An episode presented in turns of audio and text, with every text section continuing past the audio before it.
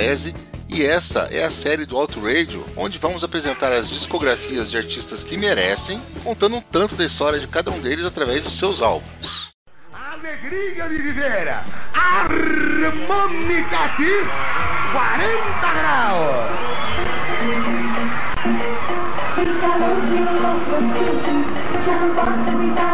Então, conseguiu descobrir que diabos era essa música que o Bunnyman desencavou para a abertura do episódio anterior? E eu confesso que eu tive que perguntar a ele qual música era. E evitei a pergunta óbvia seguinte de como ele conhecia isso, porque, sinceramente, eu tenho medo da resposta. Trata-se de 40 graus. Que calor de louco. Uma música dos Harmony Cats. São três belas moças com permanente nos anos 80. Se vocês forem procurar isso no YouTube, vocês vão vê-las cantando no Clube do Bolinha.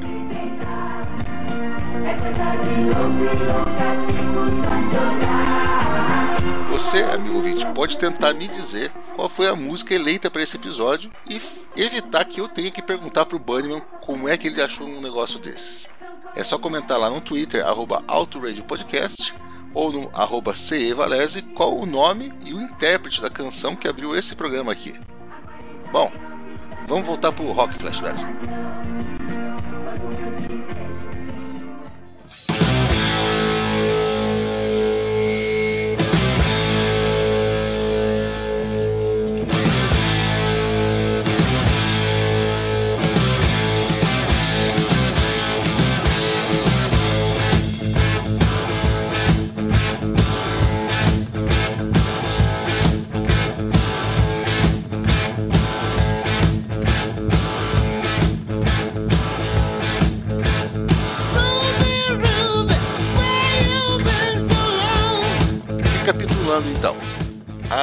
Tinha começado a fazer um relativo sucesso na Inglaterra e na Europa continental. Eles tinham um contrato com a Atlantic Records para vários álbuns, que foi assinado pelo vice-presidente Phil Carson, e eles estavam prestes a ser lançados nos Estados Unidos. Com tudo isso encatilhado, no final de 76, o empresário Michael Browning levou a galera para passar o final do ano na Austrália, aproveitar o calor da terra natal, rever os seus primeiros fãs. Mas, como bem sabe Joseph Klimber, a vida é uma caixinha de surpresas. Para começar, a base de fãs australianos já era. O ACDC tinha começado a ser visto como um bando de traidores, porque eles tinham se mudado para a Inglaterra e largado a ilha australiana. Mesmo os grupos que estavam sempre atrás deles tinham debandado para o lado dos Skyhooks, uma banda que era a nova queridinha local. A turnê foi uma bosta. Lugares vazios, uma banda sem vontade de tocar e as coisas só iam ficando piores. No meio da noite, ainda no final de 76, Michael Browning recebeu uma ligação bombástica. Jerry Greenberg, o presidente da Atlantic, não tinha gostado do álbum anterior, Dirty Deeds Done Dirt Cheap, e não ia lançá-lo nos Estados Unidos. Pior, a Atlantic ia rescindir o contrato com a banda. Browning voou diretamente para Nova York, mas os executivos estavam irredutíveis, não queriam saber mais do ACDC. Enquanto isso, em Londres, o Phil Carson resolveu apostar um all-in na carreira dele, jogar todas as suas cartas e apoiar a banda. Ele foi diretamente para um dos donos da gravadora e o convenceu a recontratar o ACDC, embora com uma diminuição substancial no salário e por apenas mais um álbum. Ou seja, o ACDC teria uma única chance de estourar na América. Só depois que eles resolveram tudo com a gravadora, a banda foi informada do rolo. A reação dos caras foi previsível. Foi daquele tipo, fodam-se eles, vão gravar um puta disco e eles vão ser obrigados a lançá-lo nos Estados Unidos. Com essa atitude, em janeiro de 77, o ACDC foi para o estúdio na Austrália e fez aquele que pode ser considerado o verdadeiro nascimento da banda. O álbum que definiu para sempre o som do ACDC. Let There Be Rock.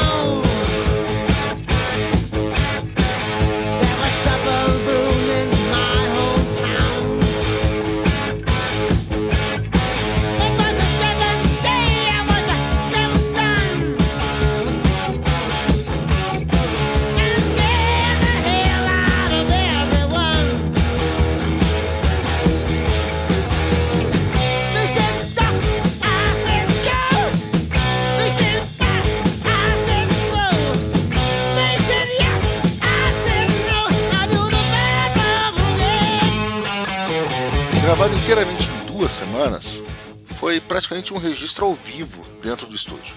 O setup da sala de gravação foi montado com tudo junto na mesma sala: amplificadores, microfones, bateria. O som das guitarras vazava na trilha do vocal, vazava na trilha da bateria, não tinha como você desviar da potência emitida por Angus Young. Ele pulava em cima da aparelhagem como se estivesse no palco. Foi uma performance raivosa e quase descontrolada, que energizou completamente as faixas e ficou incrustada na história do rock. O álbum abre os trabalhos com Go Down, e essa música por si só já é uma declaração. Nós somos uma guitar band e uma das melhores. Com uma levada completamente bluseira, a letra é totalmente explícita e é um cartão de visita sobre a lascívia que encharca o disco inteiro, incluindo aí o orgasmo do Bon Scott no microfone nessa música. Na sequência, ele cospe fogo em Dog Eats Dog, acompanhado por uma bateria com um ritmo quase aborígene, tão tribal. Malcolm Young acompanha a rara liderança do Phil Rudd, enquanto Scott canta sobre a sujeira por trás do show business, com uma pegada sombria que vai acabar se tornando cada vez mais presente nas letras dele. E chega então Let There Be Rock. Bom escreveu a letra com a ajuda de uma bíblia que ele comprou numa livraria ao lado do estúdio. É um pouquinho mais de seis minutos de beleza e caos combinados, que contam a história do rock and roll. O riff ele circunda a tua cabeça até ele penetrar no teu cérebro momentos antes do vocal entrar e anunciar a chegada de nosso salvador, o rock. O vídeo da música foi gravado em julho, mais ou menos seis meses depois, numa igreja próxima de Melbourne, e marca uma das primeiras aparições públicas do baixista Cliff Williams, que acabou substituindo Mark Evans numa história que eu vou contar daqui a pouquinho, nesse episódio mesmo. Com o Angus Young usando uma auréola e o bom vestido de pastor, é um vídeo divertidíssimo e que vale a pena ser visto, nem que seja só para ver o salto do vocalista por sobre o resto da banda e sua aterrissagem nos bancos da igreja. A cena é bonita, ficou ótimo em vídeo, mas a gente sabe que Bon Scott roubou alguns ligamentos do tornozelo direito naquele pulo. Bad Boy Boogie fecha o lado A com um resumo da vida de Bon Scott, embalado por uma belíssima parede de baixo bateria e coroado com um solo de alta octanagem. Daí a gente vem com aquela velha história de releases diferentes para a Austrália e para o resto do mundo. Na Austrália, a segunda faixa do lado B foi Crabs in Blue, uma música divertidíssima, um blues divertidíssimo que nos traz à tona o grande problema da juventude roqueira daquela época: os chatos. Uh, eu estou falando do, dos parasitas, piolhos das partes baixas, não dos caras que gostam de rock melódico emo dos anos 80 mas a temática não foi considerada adequada para a estreia americana da banda. A gravadora bateu o pé, então no release internacional o lado B abre com Problem Child, que já estava no disco anterior e a gente já falou dela aqui. Overdose é a música que abre o segundo lado do álbum na versão australiana e que vem em segundo lugar na versão internacional. A letra compara um relacionamento ao abuso de drogas com um homem que sofre uma overdose da sua amante é uma prova inconteste do entendimento fraterno entre as guitarras de Angus e Malcolm, que estão muito boas e estão muito juntas. Só que, na minha opinião, é uma faixa que dura um pouco a mais do que deveria, e é a mais fraca do disco. Ainda bem que logo depois chega Hell Ain't a Bad Place to Be, talvez a melhor performance vocal de Scott em toda a sua carreira. Numa música que brilha do início até o fim, com um ritmo que te contagia e te convence que, afinal, o inferno não pode ser tão ruim assim se é isso que toca nos alto-falantes lá, né? E o álbum fecha com Whole Lotta Rose, outro clássico instantâneo, com um riff que te pega desde o primeiro segundo.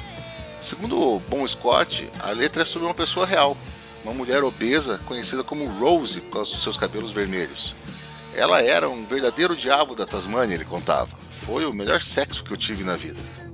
E é essa a diferença entre a música e a sua inspiração, Whole Lotta Love do Led Zeppelin, que tem inclusive o um nome parecido.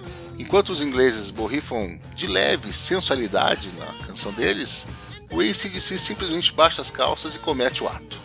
Durante a gravação da música, outra história lendária. Enquanto fazia o solo, Angus Young notou os amplificadores soltando fumaça. E quando olhou preocupado no vidro que separava da sala de edição, ele só viu o irmão dele, o George Young, o irmão dele que produziu o álbum, gesticulando, dizendo: continua, continua, continua. Quem estava lá disse que as válvulas começaram a brilhar, fogo apareceu no canto do estúdio e o Angus estava lá, suando e pulando com a língua de fora até terminar de gravar a parte dele. O staff do estúdio entrou rapidinho então com os extintores de incêndio para apagar os amplificadores que tinham simplesmente derretidos. E foi essa performance que acabou na versão final do álbum. A capa do disco traz pela primeira vez a icônica logo do ACDC com um raio no meio, e isso confirma a nossa visão aqui de que esse é o verdadeiro primeiro álbum da banda como a gente conhece.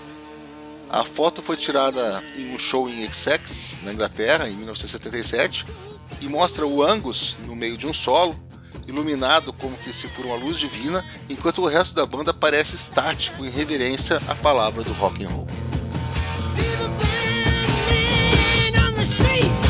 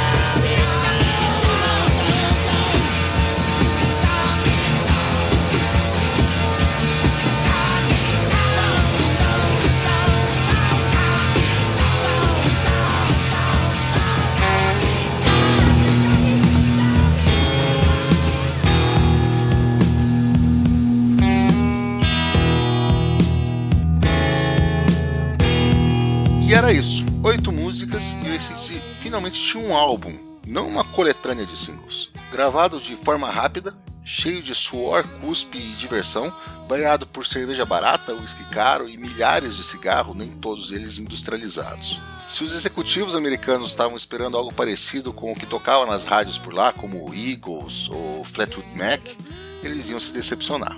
Mas o disco e o ano não começaram bem. Lançado em março de 77, o álbum só arranhou o top 20 australiano, o que deixou os irmãos Young tão chateados que foram anos até o ACDC voltar a excursionar por lá.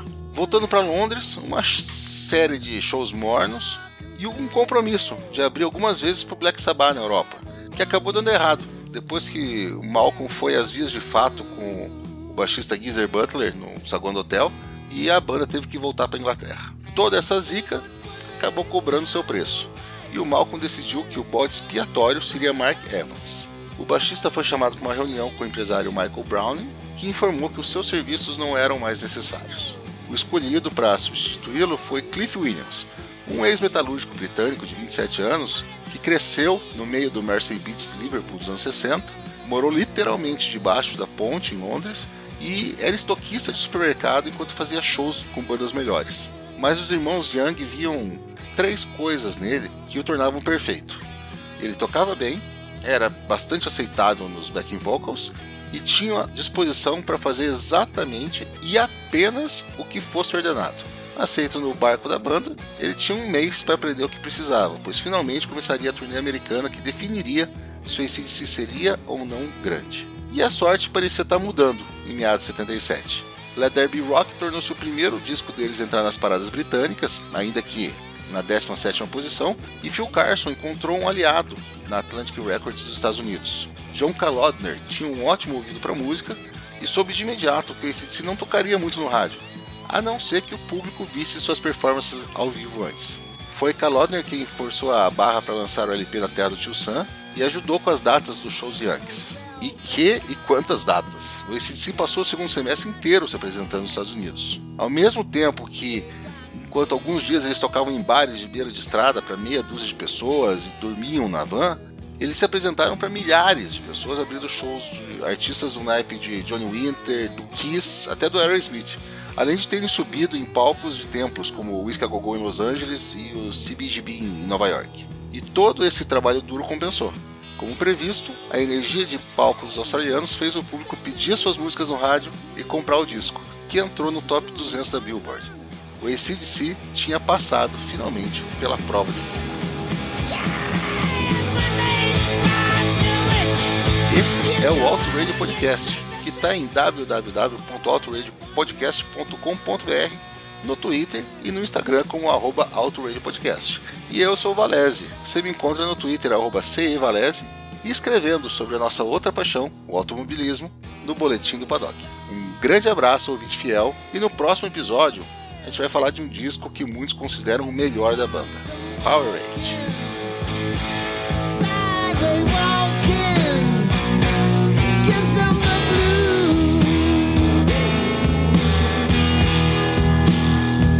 E é isso, Flashbacks. Ficou bom? Fala, seu Valese. Não, ficou sensacional aqui. Eu já preparei seu Billy Night aqui pra nós tomar uma. Opa! Jack and Coke, meu clássico gringo preferido. É, isso aí. Vamos brindar então. Opa, Tintin. Já tá com o vinil girando? Já, já tá aqui tudo no esquema aí, ó. Só, só me falar qual que é a primeira aí. Beleza. Deixa a galera com Hell Ain't a Bad Place to Be, Lotta Rose e, é claro, Let There Be Rock. Vambora, vou só terminar de escutar esse sonzinho aqui e, e já mete bala aqui na bagaça. Agora só uma fofoquinha aqui, seu Balanço. Como é que essa história aí da. Conta direito essa história da Britney Spears aí que o senhor pediu aí pros meninos.